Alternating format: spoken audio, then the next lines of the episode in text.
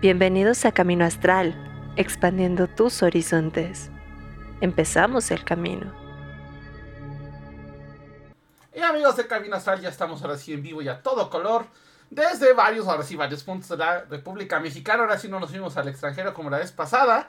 Pero pues ya estamos aquí en Camino Astral. Yo como cada semana bueno, yo soy, yo soy Richo Sorno porque luego me regaña Carly de que no me presento. Y sí, ya me di cuenta que se volvía a presentarme. Gracias. Por favor. Eh, Por favor. Estoy bien acompañado con, con Carly, cara bien italiana. Mi onda de. Ay, ¿cómo estás? Aparte a Carly le vamos a pedir que-. Que cambie el, el, este, el micrófono del micrófono de la computadora al micrófono de su este De su headset. de su headset. Gracias. Y gracias a Luz Rodríguez pregunté que se que escuchaba bien, pero, no.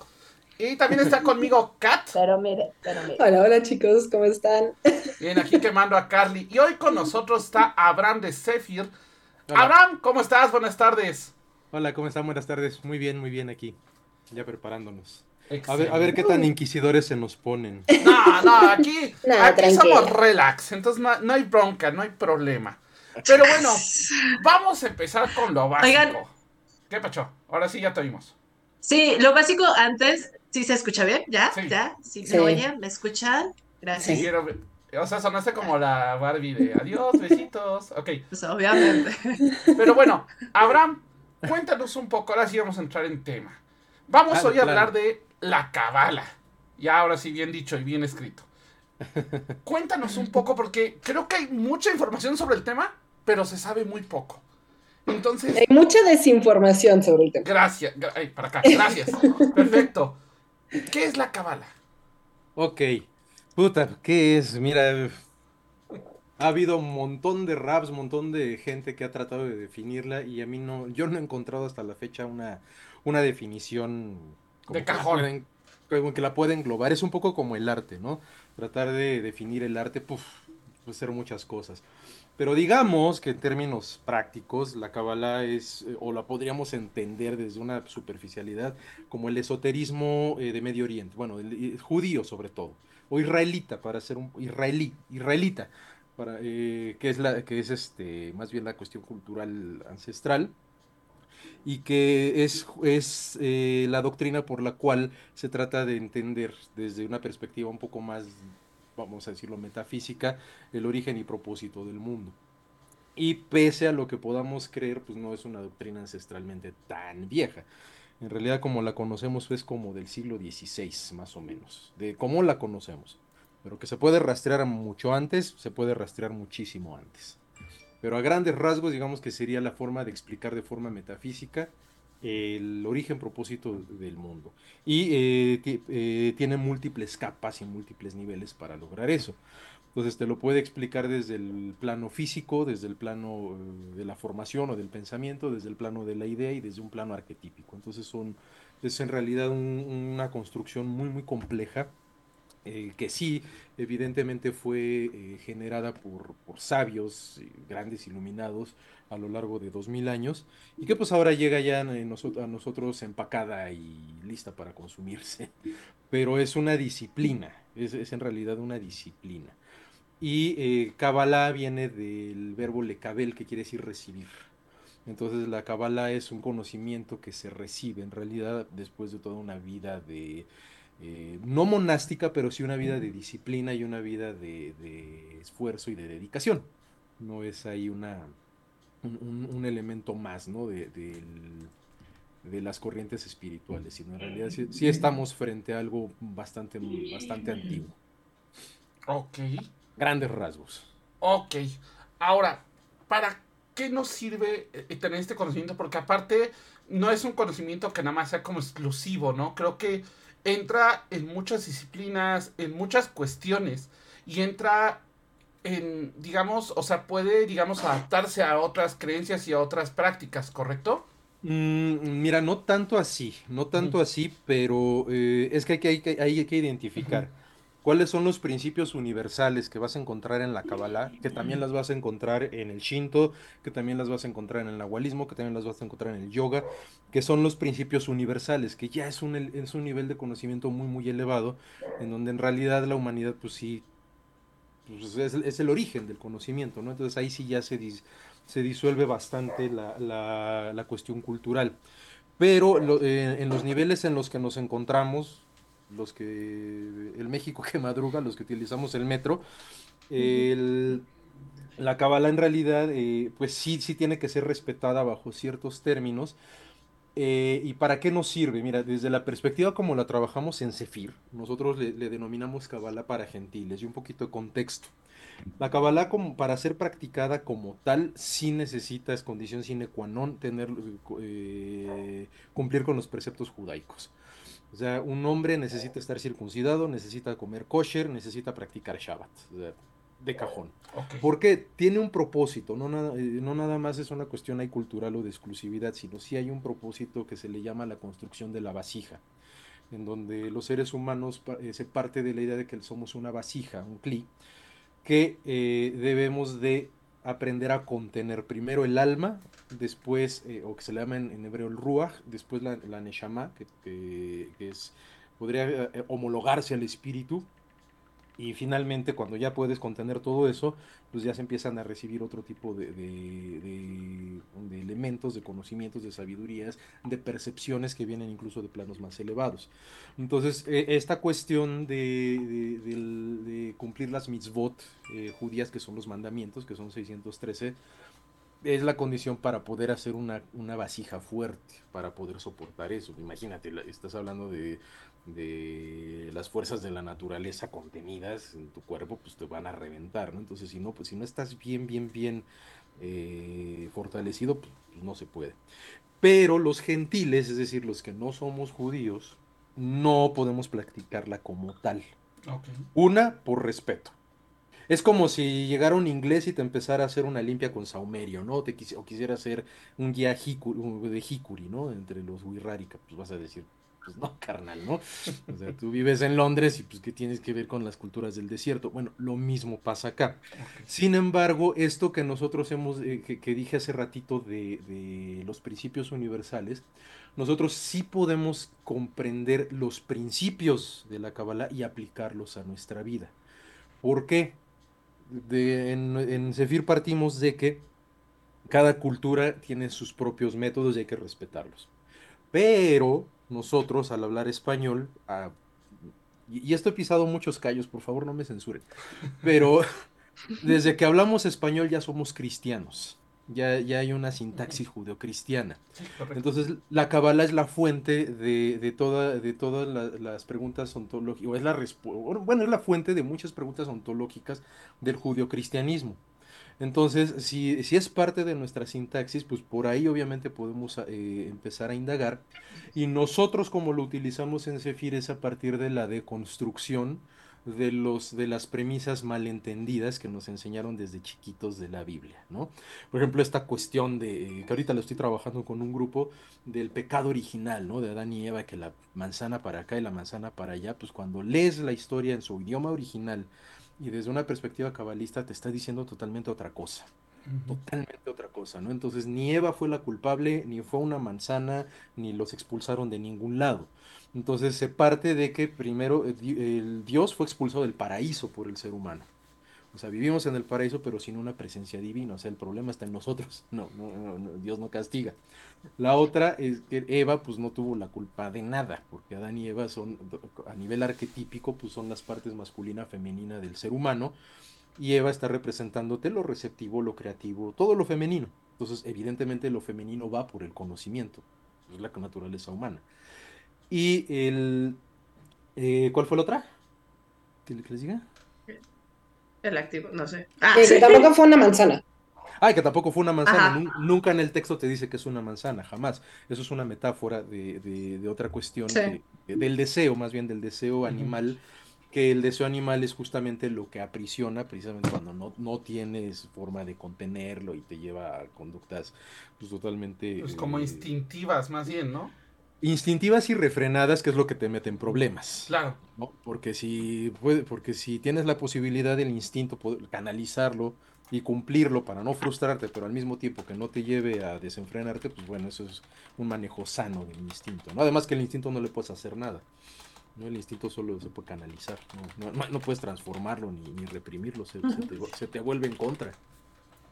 Entonces, ahí es, la Kabbalah te enseña también a través de, de ciertas restricciones alimentarias, sexuales, conductuales, emocionales, psíquicas, eh, además de fortalecerte, eh, lograr conducir tus cualidades y tus facultades.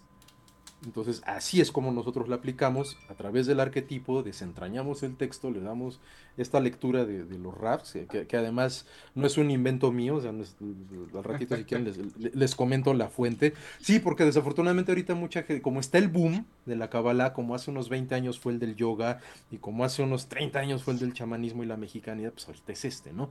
Lo que pasa es que eh, desde la perspectiva de Sephir sí lo vimos, lo vemos desde una perspectiva de sintaxis donde sí podemos deconstruir y a partir de esa deconstrucción epistémica eh, lograr corregir, que es también otra de las metas de la Kabbalah, que se le llama el tikkun, la corrección.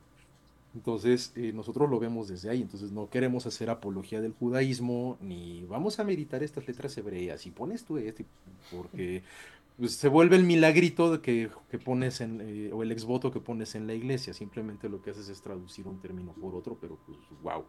E- Es Entonces, esta parte como un poco más esotérica, oculta, entre comillas, pero más, Oculta. más que oculta es que está, no toda la gente está preparada para verlo así, ¿correcto? Algo así, algo así, algo que, que, practic- que trabajamos nosotros en nuestros procesos de Kabbalah, que me dicen, es que yo, yo tomé un curso de Kabbalah y yo, yo he subido por el árbol sefirótico, y yo así de cámara, ¿no? No, es que de veras, he visto, eh, me ha tocado Sí. gente que me dice, no, yo en Te mis creemos. meditaciones se me presentó el arcángel Gabriel y yo, presta para estar igual, carnal. Sí, ya, No. ya nos, ya hemos tenido experiencias Aparte así. los arcángeles Cósmicos, Dios santo. Entonces, Ajá. pero si, si entiendes a los, eh, o sea, porque los arcángeles, y que, que no son arcángeles, son Ashi- pueden ser Ashim, Malakim, Enakim, este, Querubim, Serafim, Benei Elohim, son muchísimas jerarquías, pero que te están nombrando Sí. fuerzas de la naturaleza. Sí, que en el antiguo Egipto le llamaban Uru Rapta, este, Hathor, eh, Tefnut, Henshut, y aquí les llaman Tlaloc, Huitzilopochtli, o sea, son esas mismas fuerzas de la naturaleza. Entonces, pues imagínate, ¿no? Yo estoy viendo al Arcángel Gabriel, pues eso sí ya es una proyección, ¿no? Entonces, porque además alguien que pueda ver eso, pues no lo va a andar diciendo por todos lados, ¿no? Entonces, eh, mm, nosotros lo que buscamos es, es la aplicación de esos principios y, la no ter- y tratar de no tergiversar. Por eso nuestra fuente viene de, de- tenemos una línea que se llama Luriánica, que es Rabbi Luria, que es quien establece la Kabbalah como la conocemos, con el esquema de aquí atrás. Ujú. Eh, y de ahí pasa a Jaime Mm. Vital y después pasa a Val Hasulam y de Val Hasulam pues ya empieza toda esta explosión del siglo XX. Entonces nosotros tomamos esa, esa vertiente, ¿no? Porque ahorita hay muchos, muchos centros que son extraordinarios algunos, la gran mayoría que yo conozco, pero pues sí tendemos nosotros a querer buscar una salida fácil, ¿no? Así, en lugar de, voy a visualizar mis letras hebreas para canalizar la abundancia. Pues no, carnal, la abundancia no se canaliza así. La abundancia tiene otras, otro- otros, otras- otros mecanismos y la abundancia no es dinero, güey. La abundancia son es, es algo mucho Muchas más cosas. amplio. ¿no? Entonces, Pues depende de qué quieras de abundancia, porque es que en Kabbalah puede ser puede- abundancia de peso, abundancia de muchas enfermedad, cosas. Abundancia de problemas, De abundancia de carestía. Entonces, pues eh, en Kabbalah aprendes a nombrar Shefa, Parnasá, Gesed y Osher, ¿no? Que uno es la riqueza física, otro es la abundancia que existe, el sustento, otro es la abundancia ya de tipo emocional y finalmente la, la gran conexión, ¿no? Entonces tú no puedes llegar y conectarte directamente con el que raya el queso si no has resuelto tus problemas emocionales primero. Porque cómo vas a canalizar abundancia si, si lo estás haciendo desde la carencia. Entonces ahí viene como que un cortocircuito. Entonces la Kabbalah lo que primero te dice es, a ver, pon en orden tu vida, chato, primero. Porque Así antes es. de que, de que quieras hablar con Dios, pues, primero habla contigo, mismo, ¿no? Como, claro. Comunícate contigo y luego comunícate con tu entorno, con quien tengas broncas. Oye, Kat por ahí tiene una, una pregunta que de hecho Sí. me lleva rato así, yo quiero preguntar. Sí, no, completamente. Eh, Ok, no sé si me puedo sacar de esta duda porque he escuchado también un montón de versiones diferentes en cuanto a este eh, término eh, hebreo, de- desde que es el- eh, la presencia femenina de lo divino, que es un estado de conciencia y es el Shejinah. Ah, la Shejina. Sí. Entonces quería saber si me podías explicar qué Sí, es, por favor. Mira, la Shejina es muchas cosas. La primera que la vamos a, eh, pero lo que podemos entender nosotros ahorita, o yo con mi nivel de conciencia, es que la Shejina eh, la vamos a encontrar primero en el libro de Éxodo, que es la, la llamada nube de gloria, ¿sí? Los cabo, eh. Y esta nube de gloria, no sé si han leído el libro de Éxodo, pero se presenta como forma de columna de fuego la primera vez. Y este, le tapa el paso a Faraón cuando está persiguiendo a Moisés y a los israelitas cuando van a salir, cuando están a punto de cruzar el Mar Rojo.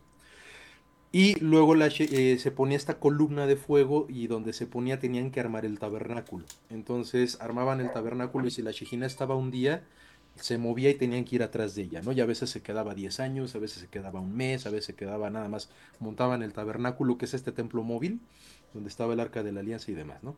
Entonces la Shejina sí dice que siempre protegió al pueblo de Israel, pero sí efectivamente la Shejina se dice que, que es de color azul y descansa en el trono de gloria del Creador, que es una letra, la letra Yod, y lo podemos entender como la presencia femenina de Dios en la tierra.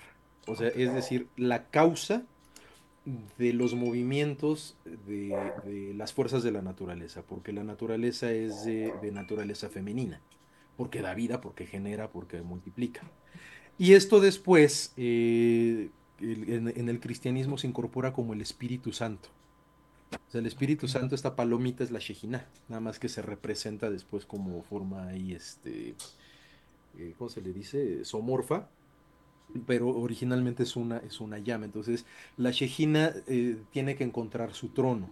Y el trono de la Shejina es eh, el cuerpo humano. Entonces tenemos nosotros que hacer que descienda. Pero es, es femenina. Sin embargo, respecto de nosotros es masculina. ¿Por qué? Porque en la jerarquía lo que emite es masculino y lo que recibe es femenino. Entonces la Shejina respecto de, de la creación es femenina, porque se manifiesta en este plano. Pero la Shejina respecto de los que habitamos la creación es masculina, y por eso nosotros la recibimos. Entonces no hay, no hay algo que sea masculino, femenino, eh, genérico, ni absoluto, sino va a ser muy relativo, dependiendo de en qué contexto está y con qué se está relacionando, va a adquirir una, bueno, no, no adquiere, sino más bien se manifiesta una cualidad u otra. Pero la Shejina, la presencia divina, que el ser humano puede hacer bajar, porque no se presenta por sí misma, sino que es, es una forma que tenemos los seres humanos de conectarnos con la divinidad, pero es de orden femenino respecto de la divinidad. Entonces ahí es correcto decir Dios Padre, Dios Madre y Dios Hijo, que era la, trini- la Trinidad original, cabalísticamente hablando. Sí. No, y está súper interesante. Ok. Yo, yo, Ah. porque si no, me van a dejar a mí en silencio todo el programa y ¿saben qué? Me voy. Ah, es cierto. Agarro mis balas y me voy. Este, ya Ajá. me voy. Ah. No, eh, mucho de lo que he escuchado en diferentes eh, escuelas iniciáticas eh, habla sobre que tenemos, o sea, bueno, como que eh, una de las primeras líneas, no es que tenemos, más bien una de las primeras líneas que, que estudias o que muchos estudian respecto a esta cuestión más espiritual, estos temas más mágicos, siempre te dicen como, léete el, el Cábala, ¿no? Este, la Cábala. ¿Por qué crees o por qué consideras estos? Y si, y si, sí es una buena manera de iniciar o, o a lo mejor tú iniciarías con algo más o es algo bien personal. No sé, a ver, cuéntame. Ok, mira, ahí voy a decir algo que te voy a explicar, te voy a contar mi experiencia, ¿no? Sí. Eh, y, que, y que- y que ha sido menos conflictivo, porque muchos bus- buscamos o buscan la Kabbalah porque hay una carencia, porque necesitas el desenvolvimiento espiritual y tu religión ya no te lo da. Sí, que, que la religión cubre un papel muy importante que es el del soporte ontológico, ¿no? de- del ser humano. Entonces, pues, creo que no hace falta explicar por qué no lo da, ¿no? La religión actualmente. Entonces, eh, pues buscas el camino espiritual. El problema aquí es que nosotros tenemos muy metido, muy, muy metido, eh, el cristianismo y el catolicismo pero muy fuerte, porque es una cuestión, repito, sintáctica, aunque no profesemos, no importa. Entonces se busca la Kabbalah porque se busca esta, este, que es una necesidad humana, ¿no? De contactar con algo superior, pero si por ahí no puedes, pues vas a buscar por dónde, porque hay un montón de preguntas que, que, hay, que hay que responder y luego, y luego hay quien tiene unas vidas que dices en la torre, nos tenemos que agarrar de algo. Pero la Kabbalah como ahorita se puso de moda porque Madonna hace 20 años la empezó a hacer, entonces se empezó a difundir muy, mucho, mucho. Igual que cuando pasó con la yoga y con el budismo hace 25, 30 años, ¿no? Que no te, que, que, bueno que, que, se da. Entonces, eh, la Kabbalah, ¿cómo puedes transitar? Yo que recomendaría, muchos te dicen, léete el Zohar o los libros de Kabbalah. Eso es una labor titánica imposible imposible. Yo la primera vez que me acerqué al Zohar agarré y lo cerré, ¿no? Y eso que lo vi tradu y eso que está traducido, porque hay que leerlo en arameo. Entonces, si te quieres meter al Zohar así serio, como un para sacar bien el conocimiento, pues sí hay que primero hay que aprender un poquito de lingüística. Digo, está traducido, pero sí te tienes que meter dentro de la cultura. Entonces, ¿qué es lo que recomiendo yo? Que nos dejemos de pelear con nuestro cristianismo, porque ese es el primer gran, la primera gran puerta para la Kabbalah. ¿Por qué? Porque muchos ritos del cristianismo, no se enojen los que están. Es, no, es que de veras, yo ya voy así porque en la torre, la banda Entendemos. Se, pone, bien intensa. Entonces, eh, muchos rituales cristianos son de origen cabalista. Todo, por no decir la mayoría, ¿no? O sea, la misa es, la misa sí que conocemos es profundamente cabalista. O sea, nomás te lo voy a poner así la copa, ¿de qué está llena la copa? A ver, a ver cómo fueron en su catecismo. De no, que, pues ya valí. No, pues. ¿Tienen su primera, ¿tienen su yo primera sí comunión? Sé, yo sí sé. ¿Qué la lleva la copa copa? Bruja está de llena de vino que representa la sangre. Sangre. La sangre. ¿Y la hostia? Es el cuerpo. Ujú. Eh, Y es Cristo. harina. Ujú. Ajá. A nivel, a ni- es harina, eso es muy importante, debe ser harina de trigo, que ahorita, bueno, es este oblea, que sabría buenísima con cajeta, pero bueno. Entonces, eh, hay un famoso esquema que se llama el árbol cefirótico, que si tú lo ves, si lo analizas, bueno, aquí atrás, estos, estas dos de aquí, Júpiter, los- estos dos planetitas, con el Sol hacen un triangulito para abajo, que es una copa. Y arriba hay una que se llama Keter, que es la unidad divina. Entonces, cuando Keter se manifiesta en el plano físico, que es Malhut, se da el matrimonio sagrado.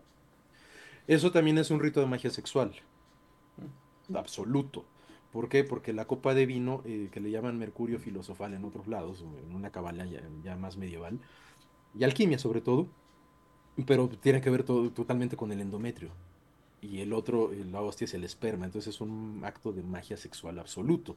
Eso es cabalista. Sea, Eso es totalmente cabalista. Es que ese mismo símbolo lo tenemos con la estrella de David. Son otra vez los dos triángulos mostrando ese elemento masculino y ese elemento femenino. Eh, Y esa unión de ambos.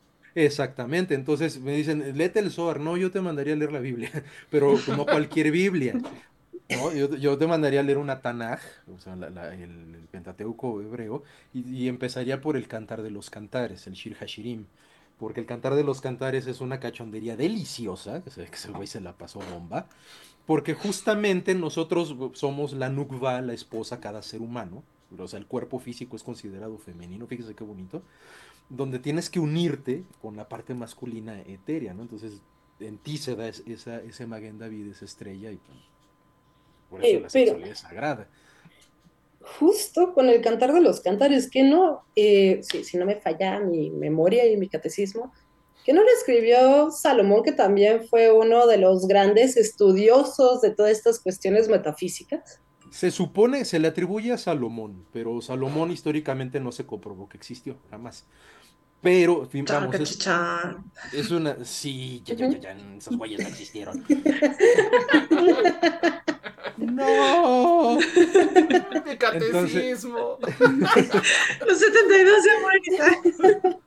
Entonces, eh, pues esta cuestión de Sal- Salomón eh, este, está hablando de que eh, en esa época ubicada, más o menos, sí se redactaron los salmos, eso sí ya se, se ha, se ha logrado comprobar filológicamente. Entonces, eh, el, el Cantar de los Cantares es un, es un escrito que obviamente no, no estaba a la disposición de cualquiera en aquel momento, porque es una receta de magia sexual. Es una receta de un ritual entre un sacerdote y una sacerdotisa para que los dos se vuelvan a unir como Adán y Eva en, la unión mística, la cópula, para que se puedan unir a su, a su vez otra vez con, el origen divino. Entonces te está diciendo cómo hacerle, que, en, qué frecuencia tienes que estar y es en realidad es un libro, es un manual de, llamémoslo magia sexual, pero, pero más bien de, de sexualidad sacralizada. Y, Salomón, bueno, está lleno de todo eso, ¿no? Pues los grimorios, todo eso que se le atribuyen a Salomón, pues bueno, hablan un poquito de eso. Que eso ya es más bien una, un, compilado, todos los grimorios son compilados de conjuros y de, esoterismo, pero medio baratón, del siglo I de nuestra era, ¿no? Sí, de esos que llegaba algún juglar y ¡ay, me encontré este libro reliquia! ¡Cómpralo ya! Algo, algo así, o, venían unos conjuros así súper viejitos y los fueron compilando y de repente se hizo el grimorio, ¿no?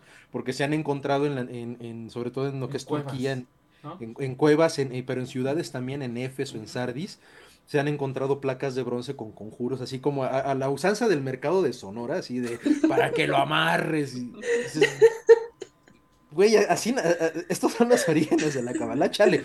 Pues sí.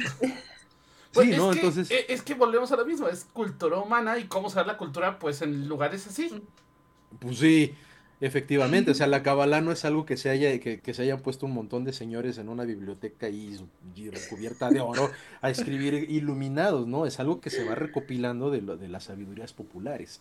Lo que nosotros hemos eh, eh, o tratamos en Sefir de hacer es de sacar, bueno, de no sacar, sino de poder eh, de alguna manera, no aislar, pero sí enfocarnos en el principio quitando la apología, ¿no? O sea, sí, sí es como muy, tener muy en cuenta el contexto para no faltarle el respeto a una doctrina que es muy seria. Claro.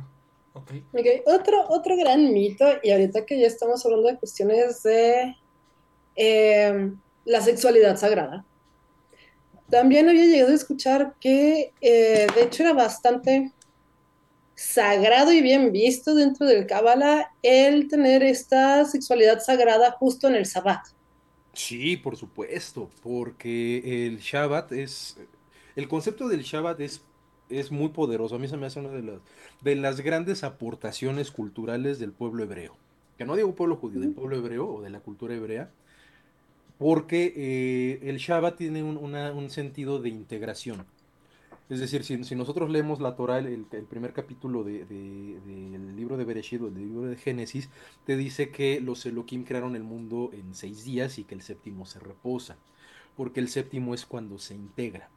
Entonces, cuando se integra, eh, el ser humano lo que tenemos que hacer justamente es reposar para no intervenir en el mundo y que éste madure por sí mismo y se le regresa al creador. Entonces, durante, durante seis días tú trabajas y lo entregas para que se siga dando el proceso. Entonces es muy bien visto tener relaciones sexuales. ¿Por qué? Porque invitas eh, durante una relación sexual, obviamente en, las condiciones que, establece la, la, eh, misma Kabbalah, más que la Kabbalah, la Torah y la Alajá, que tiene mucho que ver. O sea, la Alajá es la ley judía, la Torah es el, es el, es el libro. Eh, te dice que tú estás invitando al creador a ser partícipe de la creación. ¿Por qué? Porque te estás volviendo socio con él, porque el acto sexual genera vida, pero no necesariamente tiene que llevar a un embarazo. ¿Por qué? Porque hay técnicas justamente que ahorita se llaman método sintotérmico de controlar la natalidad. Entonces, lo que, lo que es un, ya un dominio del cuerpo, pues, pues un poquito ya avanzado, pero tampoco es imposible, de, que no, no, tienes que estar como conejo, ¿no? Reproduciéndote, sino tratar de contactar. Entonces el propósito de la creación es comunicarte. Entonces te comunicas con la pareja, si te comunicas con la pareja, te comunicas con toda la familia, todos los linajes. O sea, no es que los invites ahí de, hey familia, échenme porras. No es con referee, pero sí, el, este, sí contactas con toda, su, con toda una memoria y, la pareja contigo y entonces vas haciendo lo que se le dice la unión de la Dan Carmon, que es todas las almas humanas unirse en una sola que es la prototípica. Fíjate que estás escribiendo cañón un ritual alquímico justamente de unión de almas. Entonces... Es que la alquimia se va por ahí. Sí, sí. Completamente. Lo, escribiste completamente, exacto. Completamente. Y también esta parte donde eh, también se, se entra este lado de gnosis, ¿no? En el momento donde eh, finalmente le entrara un orgasmo, es entrar en un eh, estado gnóstico, ¿no? Oye, Exactamente. Ujú. quería yo preguntarte, ahorita que has estado hablando mucho de Zephyr, este, de este árbol del Sephiroth, porque creo que ya es mucho más visible, ya lo vemos a cada rato, bueno, no sé si todos, pero a mí me ha pasado de que lo veo mucho, muy seguido, y no tengo idea de qué estoy viendo, de qué significa, este, por qué lo veo. Ok, Entonces, cuéntanos un poquito de qué trata este árbol. ok. Mira, el árbol sefirótico eh, es muy reciente, digo, muy reciente en, en tiempos de civilización, ¿no? Es del siglo XVI más o menos, es como del 1500. Y uno de los primeros eh, eh, impresos que se conocen del árbol sefirótico justamente se le deben a los jesuitas. Qué, paradójico, ¿no? Sí. A, a este, ¿cómo se llama este? Ya iba a decir Kirchner, este... Ay, ¿cómo se llama este alquimista alemán que se parece aquí? Bueno, ahorita me acuerdo. Este, se le debe, se le debe mucho a él porque Isaac Luria es el que lo, lo- lo establece. ¿Qué es el árbol sefirótico? Es un esquema que surge a partir de, de estudiar la Torah eh, muy minuciosamente. O sea, no, no es Isaac Luria, eh, él, él se basa en el trabajo de otros, del Ramán, de, de otros, de otros grandes rabis medievales. Pero eh, llega a la conclusión de que hay un árbol en el jardín del Edén, pero dice, no, no hay uno, hay dos, el árbol de la vida y el árbol del conocimiento. Entonces el árbol del conocimiento es al que se acerca el ser humano, que es la puerta para la- el mundo físico, y el árbol de la vida es la puerta para los mundos superiores. Los seres humanos elegimos el otro, porque además esto de la bajada es un acto de, de libre albedrío, ¿eh? no es un error ni es un castigo. Entonces, eh, el árbol, eh, es- este Rabbi Isaac Luria esquematiza a partir de un libro que se llama el Sefer Hayetzira o el libro de la formación, que actualmente se le atribuye al, al patriarca Abraham, pero pues más bien se cree que es un libro que, que circulaba en el siglo I de nuestra era, de, de autor desconocido, pero muy encriptado, muy, muy encriptado. Entonces ahí te dice, el creador hizo el mundo con 10 esferas, no 9, no 11. 22 letras, no 23, no 21, 10, sen- 22 senderos. Entonces te lo describe. Entonces Isaac Luria lo que hace es, es hacer este esquema. Entonces, ¿qué es eso? ¿Qué son esas 10 esferas? Son, eh, son muchas cosas, pero el de los niveles más elevados son eh, niveles de la realidad perceptual, donde la esfera más, más baja, que se llama Malhud del reino, es el plano físico, es decir, es captar el mundo desde perspectivas sensoriales, y va subiendo a perspectivas psíquicas, y el ser humano nos quedamos en, en perspectivas espirituales.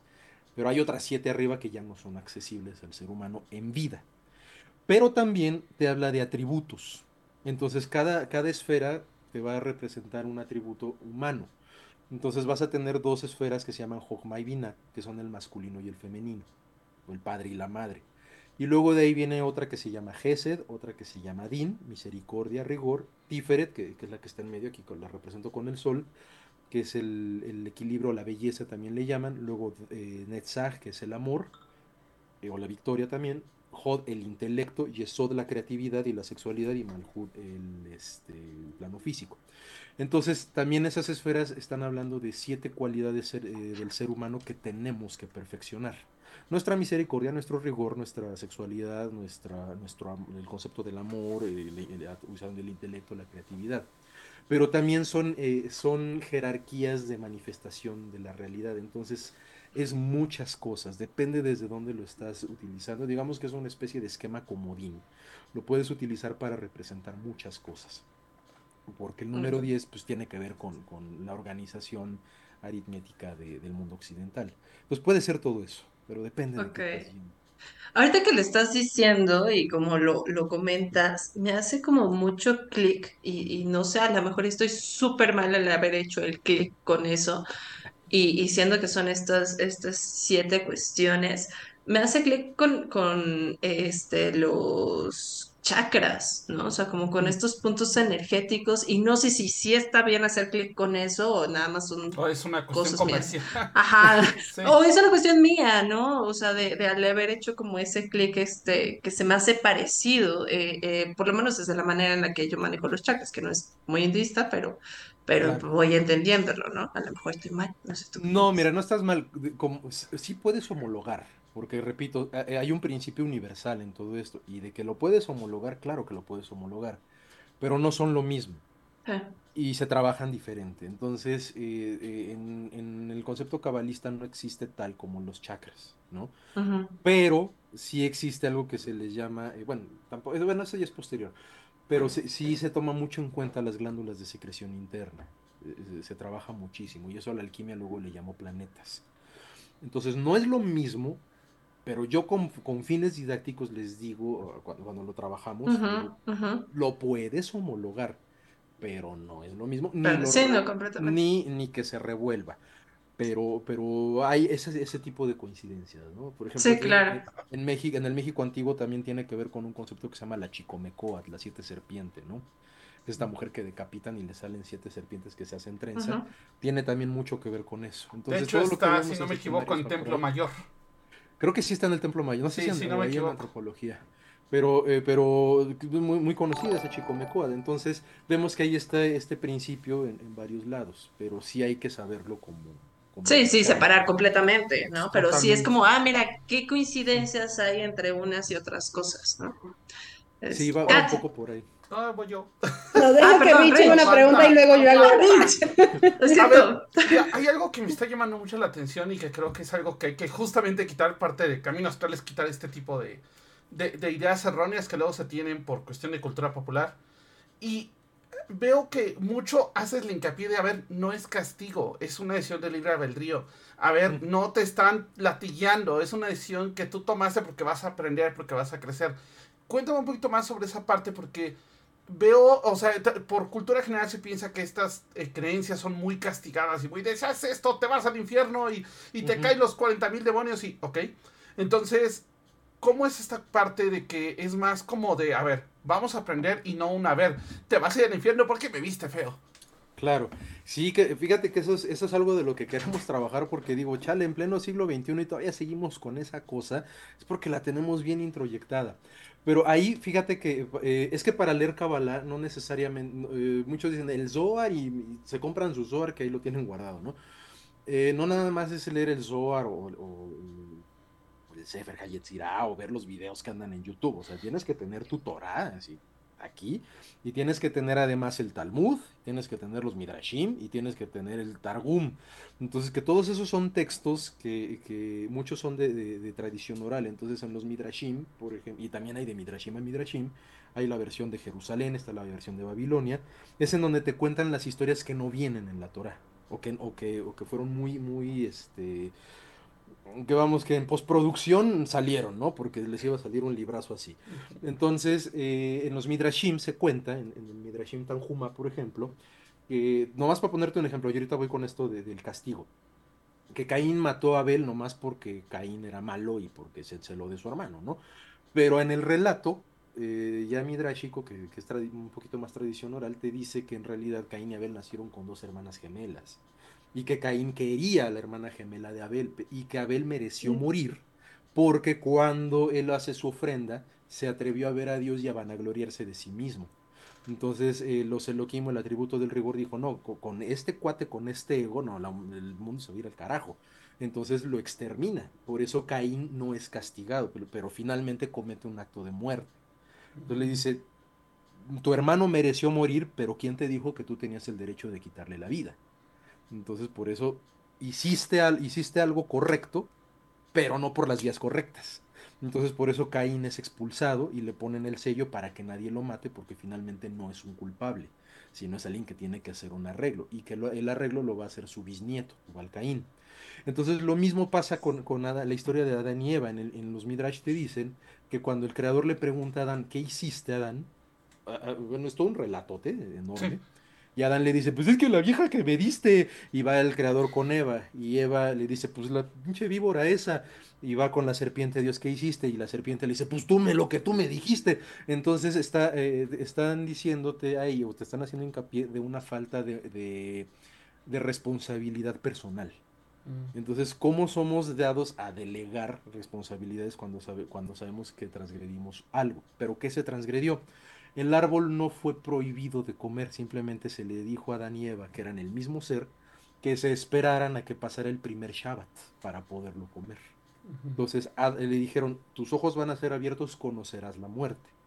Y Adán dijo, de acuerdo. Entonces, por- mediante la parte femenina, Eva consume de este árbol, que es, es la puerta a la encarnación, que es el deseo eh, mal, mal enfocado. Y cuando el creador le vuelve a preguntar, ¿qué hiciste? Adán dice, comí del árbol y comeré otra vez. O sea, sabe lo que está haciendo. Fue una decisión porque eh, Adán lo que buscaba era bajar al plano físico para perfeccionar el plano físico. O sea, había mil y otras posibilidades, pero el ser humano escogimos esta. Y ahí es en donde sellamos el libre albedrío. Mm. Entonces, no debemos de verlo como castigo, sino hay que verlo desde una perspectiva un poquito más amplia, que bueno, obvi- obviamente esto te lo dan otros textos y ya, Sí. ya meter la nariz ahí. No, y aparte mucho análisis y reflexión, pero sí. Muchísimo, sí, o sea, esto es estarlo platicando con alguien que sabe, ¿no? Ujú. Sí. Ok, Kat, ahora siéntese. Uf. Sí, no, es que desde hace ratito tenía la pregunta y todo se va también como relacionando con el número 7 precisamente, que es tan recurrente, pero también si lo ves dentro del alfabeto hebreo, en la séptima letra es Sayin, que tiene mucha esta carga masculina, pero esta carga masculina llegando a lo divino a través de la mujer. Bueno, al menos eso es lo que yo he escuchado. Entonces, no sé si me puedas hablar un poquito de eso. Sí, fíjate que eh, sí, claro, claro. La letra Zain tiene un valor numeral 7. En el idioma hebreo, como en el griego, la- no existían números para, eh, bueno, dígitos para, para representar a los números, sino los, las cantidades se representaban también con la misma letra. Entonces las letras tienen un valor numeral. De ahí nace la gematria, que es que no solamente tienes un- una palabra, sino tienes un- un- una cifra. Entonces, si tú ves la Torah en ese y si lo transformas a números, te empieza a dar un código bastante interesante que se puede, Mm. grafi- que se puede graficar además. Entonces, la letra Zain tiene, es la séptima letra, su valor numeral es el 7. Entonces, su dibujito es, eh, tal vez anda por aquí atrás, no, no anda por aquí atrás. No, pero bueno, su dibujito es eh, una, una letra Yod, que es esta de aquí. Ok, ¿Dónde está mi mano? Esta de acá. Ajá. Es como una, es como una flamita. sí. Esta que está aquí abajo. Y, y- y tiene como un palito, que está como curvo. Entonces, Zain quiere decir espada, pero también al, al ser el 7 se dice que está representada como una mujer bailando coronada. Entonces, eh, eh, hace una referencia total al- eh, totalmente al Shabbat, al sexo sagrado en el, en el, en el Shabbat. durante, eh, pues durante la pareja ya constituida. Entonces, sí, la Zain es, un, es, una, es una forma, es, un- es una, no puerta, pero es uno de los 22 canales para conectar con el creador, pero este a través de la sexualidad. Pero más allá de la sexualidad, el 7 también eh, en la Kabbalah te está representando las leyes, este, más que de las leyes de la naturaleza, el mundo natural. Porque el mundo natural está dado en septenarios, siete colores, siete planetas, siete este, notas musicales, eh, septenarios por todos lados, siete años de regen eh, en cuanto a la Sí, de regeneración corporal, celular. bueno, celular. ujú. Ta, ta, ta, 7, 7. Entonces es el número de la naturaleza. Entonces te está diciendo domina tu propia naturaleza. Y para dominar tu propia naturaleza, pues hay que dominar la sexualidad. Entonces te dice, no la reprimas, pero ex- experimentala y vívela en el contexto correcto. Ok. ¿no? Oye, Entonces la Saint a- a- nos conecta con eso del Shabbat también. yo te voy a cambiar tantito el tema porque ahorita me, me brincaste algo que yo he visto mucho. Yo, bueno, cuando yo empecé a leer el tarot, algo que me llamó la atención es que, sobre todo los cercanos mayores, todos están asociados con una letra. E incluso hay quienes lo pintan en, e- en este árbol que tienes y ponen cada carta en uno de estos lugares. ¿Esto a qué se debe? O sea, ¿en qué sentido se relacionan? Ok, esa propuesta es occidental, esa propuesta no es judía. Eh, en, en la Edad Media, eh, en, en la alta Edad Media y todavía ya, pues, bueno, durante toda la Edad Media, ¿no? Pero eh, una forma de estudiar Kabbalah era a través del tarot. Ok. Pero el tarot no como las cartas que conocemos, sino a través de arquetipos. El primer tarot que te puedo decir que existió se llama Apocalipsis de San Juan. Porque el Apocalipsis de San Juan son 22 capítulos y cada uno te describe un arcano del tarot. pero no hay, no hay dibujos así como tales que nos remonten hasta esa época. Entonces se, trabaja, se, trabajaba a través de la transmisión oral. El tarot ya llega a través de Oriente con la ruta de la seda en el siglo XII, pero originalmente te representaba las virtudes eh, aristotélicas, las virtudes cardinales y demás. Ya como juego eh, se registra hasta el siglo XV más o menos, hasta los 1400. Y el primero que tenemos es el Visconti Sforza. Bueno, hasta ahí no hay una este, relación obvia, ¿no? Ni aparente. Pero eh, eh, los occidentales utilizaban, o los, alquimistas de la época utilizaban el tarot para aprender Kabbalah porque no podían eh, estudiar Kabbalah, porque era... Sí, era prohibido más que prohibido era, era el patrimonio de los rabís, entonces era, el conocimiento del pueblo judío, que imagínate, un pueblo perseguido, que lo están fregando por todos lados, pues tiene que conservar su cultura como puede y tiene que hacerla secreta, entonces no se podía acceder.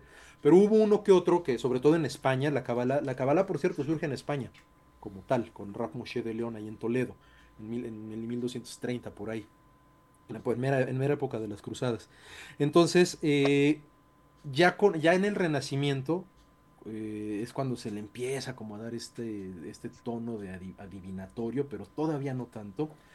Y es hasta el siglo XVIII cuando ya el tarot es, eh, es adivinatorio.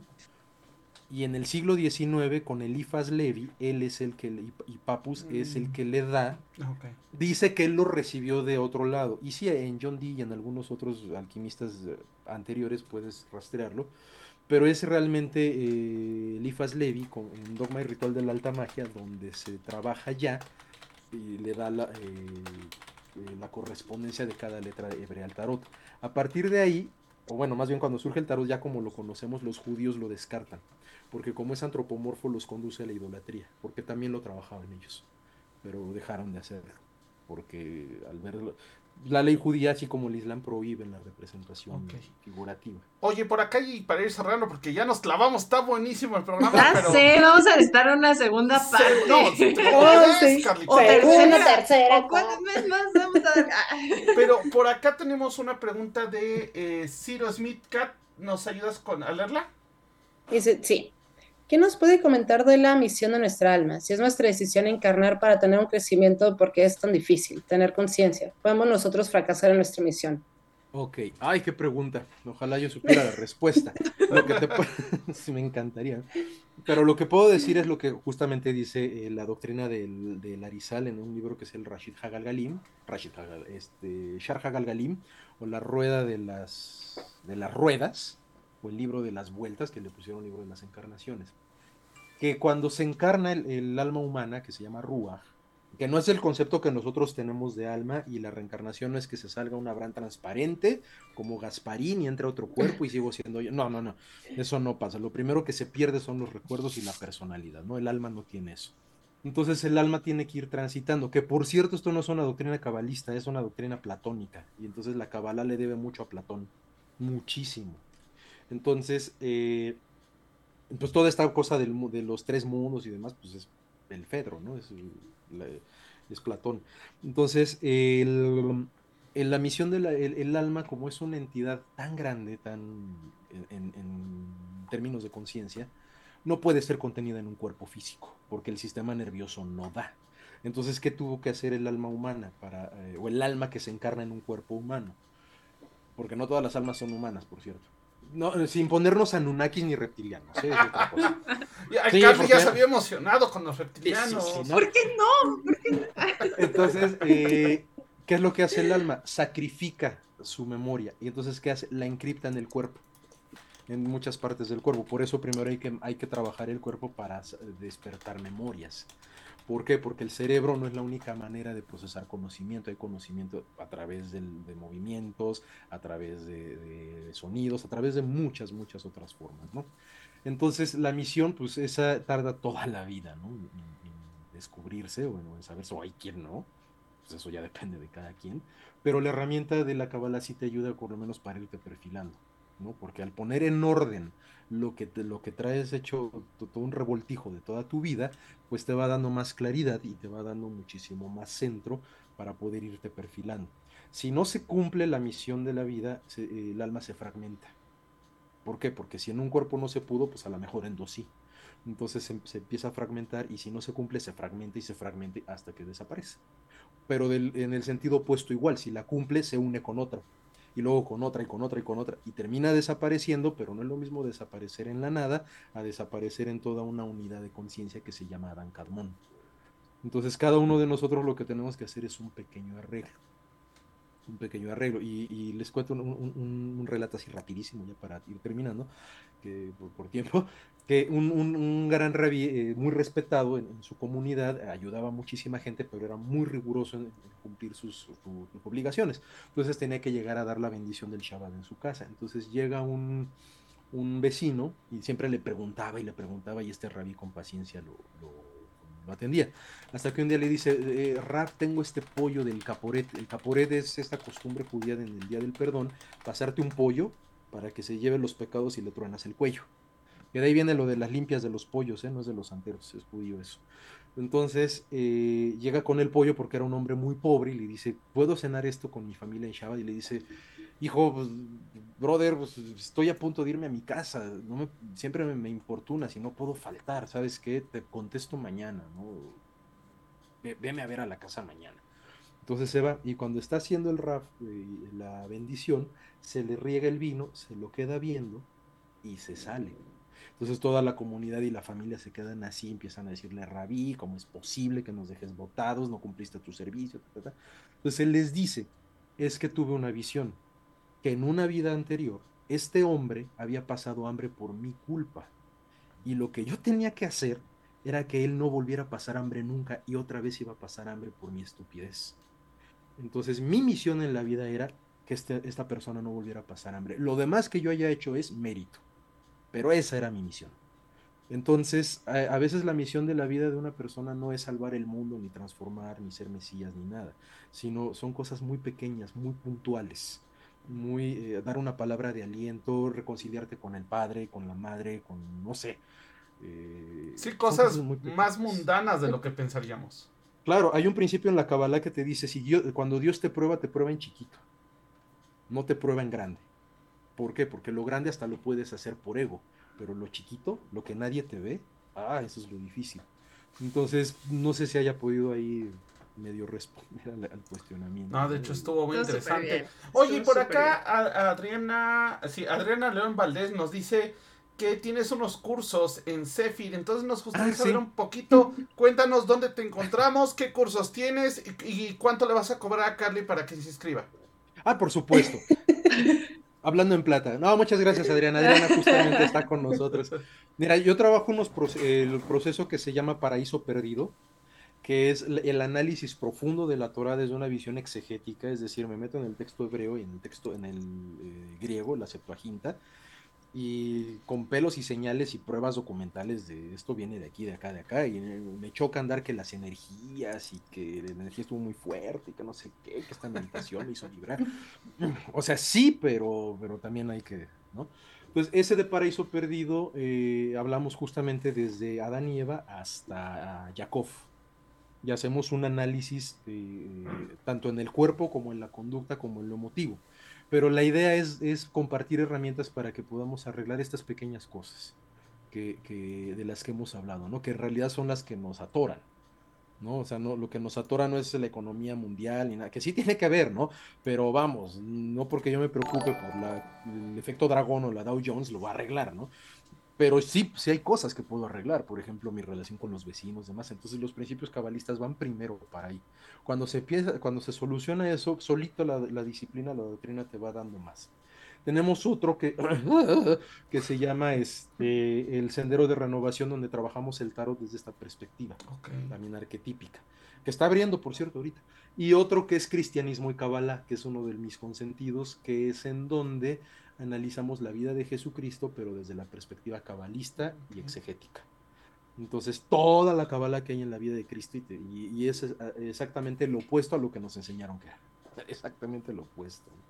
Pues tenemos esos tres procesos. Hacemos semanas de aprendizaje. Mañana vamos a comenzar con una, donde damos un contenido gratuito porque es parte del servicio que tenemos que hacer, cuatro semanas, cuatro, cuatro días de compartir esto y demás, y ya luego tenemos los procesos en donde pues, ya los vamos trabajando a lo largo de los meses, donde vamos Ok. dando ahí el, el seguimiento puntual. Pues ah, eh, es- eh, eso hemos trabajado en Zephyr los últimos ocho años. Nada más. Ok. Nada más. Ahora sí, ¿en dónde te encontramos? ¿Dó- ¿Cuáles son tus redes? ¿Dónde, re- dónde se dan estos cursos también para que también si alguien... eh, supongo que son presenciales o son online. No, todo es online. Ah, Lo dábamos presencial, pero con la pandemia este, pues cerramos el espacio y ahorita estamos online en espera de rehacernos para volver a abrir el espacio físico. Entonces ahorita estamos online en Facebook como Cefir, así este Centro de Estudios Filosófico Herméticos. Eh, ahí estamos en Facebook, en Instagram igual, estamos como Cefir. Ok. Y ahí en la página de Facebook estamos compartiendo toda la, este, pues, todas las actividades que hacemos y las cápsulas de Cabala para Gentiles, que también Cefir está en TikTok, estamos como Cefir. ok. Y, y el canal de YouTube, que ahorita está un poquito descuidadón, porque tampoco puedo ser, digo, vendo hasta mole los domingos, tampoco soy hombre orquesta, pues no me da la vida, ¿no? Pero ahí en YouTube también está como Cefir, Delfos, ahí se llama Delfos, como el oráculo, Delfos Cefir. Y nuestro WhatsApp es el 5573 84 65 34. A ver, otra vez para que Kat lo anote en el chat. Claro ah, que sí. ya lo anotó, ¿no? Ya, ya nos ganó. ¿Ah, ya? Ya está en el chat. Entonces lo pueden ver ahí. Entonces, ese, ese es el, el, el WhatsApp y ahorita sobre todo nos estamos moviendo más en Facebook para las semanas de aprendizaje y demás. Y en, en TikTok, que ah, voy a volver a subir ya, eh, son un minuto, son cápsulas que duran de uno a tres minutos de Kabbalah, donde hablamos de conceptos eh, de este tipo, pero para, pues, para aplicarlos en la vida diaria, ¿no? Pues, I- ¿para qué nos igual como Sefir. Cefir, igual. Perfecto. TikTok, eh, Facebook, este, Instagram. Instagram y YouTube. Perfecto. Ahí, ahí- ahí nos encuentran así. Excelente. Pues mi estimado, la verdad, un programazo. Muchísimas gracias. Ah, Esperamos tenerte por aquí pronto de regreso. Ya Sí. eh, este año ya estamos digan. cerrando, pero el próximo año nos encantaría una segunda parte de esto Sí. porque Kat todavía no te dijo, pero tenía como 30 preguntas anotadas todavía más. Y otras Ah, 30 pues. que le salieron, entonces. Sí, y aparte, sí, sí, pues. Carly quiere saber más de los reptilianos. Oh, por favor. Pero bueno, Caray. vámonos ahora sí con, uno. vámonos con saludos astrales. Ahora sí, Carly, saludos astrales. Primero que nada, muchas gracias, Abraham, de verdad. eh, un placer haberte tenido y definitivamente sí voy a estar checando tus cápsulas, que para mí sí era un poco complicado entender el cábala y ahorita que me estás desmenuzando todo es como, ah, ya te vi, esto es más sencillo. Pues saludos astrales a todos los que nos escuchan en las diferentes plataformas, sobre todo Spotify, que me han mandado muchos, muchas personas su, su, este, su foto de Spotify, de, ay, te escuchan Spotify, Sí, mira. de, de hecho, por ahí mañana un les, vamos, les vamos a publicar ya nuestro este, Spotify Wrapped. Y bueno, muchísimas gracias porque vemos que estamos en la preferencia de muchos. Aparte que, bueno, tenemos un montón de gente de muchos países que nos escucha y eso nos encanta. Muchísimas gracias por su preferencia. Gracias. También saludotes a este, ay, ya se me perdió. A Ingrid que estuvo por aquí. Un saludo a Itzel. Este, ahí se, ahí ustedes saludan a los que estuvieron en el chat porque no puedo verlo, pero obviamente le mando un besote. A Ivan Black. Ok, él sí lo vio, él sí lo vio. Ok, Kat, Un saludísimo muy, muy grande a todas las personas que estuvieron aquí en el programa. Abraham, muchísimas gracias por estar aquí. O sea, la verdad fue excelente, aprendimos muchísimo. Eh, también muchas caritas nuevas. Si les gustó, por favor no se les olvide eh, suscribirse al canal. Y unos saludos muy importantes a Gompanchiro, eh, a Todd Derby y a mis papis que siempre están escuchando el programa. perfecto. Kat, nada más, mañana Brujas del Caldero. Brujas del Caldero, vamos a estar hablando acerca de eh, el Krampus y demás espíritus divertidos que ¿de vienen en esta no vas a estar temporada. no, no, no. No es de Krampus, no. Ah, pero sí de todos ah. los espíritus chocarreros y divertidos que vienen en esta época dicembrina con eh, la gran cacería, la cacería salvaje. Perfecto. Oh, sí. Yo igual saludos eh, al Gonpanchiro que lo vamos a llevar porque nos lo está pidiendo, lo vamos a llevar a este a Estudios Universal a ver a ET. Es para él, es por él. Este me la va a reventar ahorita. Este, igual, eh, gracias a todos los que nos están escuchando por aquí. Sermuco, muchísimas gracias. Avistrocino, muchas gracias. Eh, Apolo 81, Luz Rodríguez, Juan Francisco 33, Raúl DC 33, perdón, 93, ya me equivoqué de número. Muchísimas gracias. Igual un fuerte abrazo a mis papás que nos están escuchando. Y este, y pues bueno, esto fue todo por hoy. Recuerden, próxima semana vamos a estar este, hablando de cuestiones de, eh, de, de mm, tarot, pero enfocado a una parte diferente de la simbología del tarot. Va, y también vamos a estar mañana en Caminos, en, en Brujas de Caldero hablando Brujas de de- Caldero. ¿Vale? Sí, ibas a decir Camino No, Astral. No, vamos a estar. No, en mañana, mañana con el Krampus. Y Abraham, de nuevo, muchísimas gracias eh, por haber Gracias estado con nosotros. La verdad, padrísimo el programa. Y me estoy brincando, Abraham. Abraham, saludos astrales. Discúlpame, de repente se me va la cámara. Sí, perdón, perdón. Saluditos a quien quieras mandar. Sí quiero mandarle un saludo a la quinceañera porque está muy padre. No, pues saludos a, a toda la audiencia de ustedes, gracias por, por la invitación, gracias a todos los, los que también se conectaron ahí, que, que nos conocen, que han trabajado con nosotros, y pues en general a toda la gente que está tratando de despertar para hacer este, este mundo un lugar mejor, pues un, un saludo a todos. Muchas gracias. Muchísimas gracias. Ahora sí, vámonos, perdón. Vámonos. Esto fue Camino Astral. Nos estamos viendo mañana en Brujas del Caldero y próxima semana en Camino Astral. Bye, bye. Por hoy hemos terminado, pero recuerda que la próxima semana podrás escucharnos en nuestra fanpage vía Facebook Live. Camino Astral, expandiendo tus horizontes.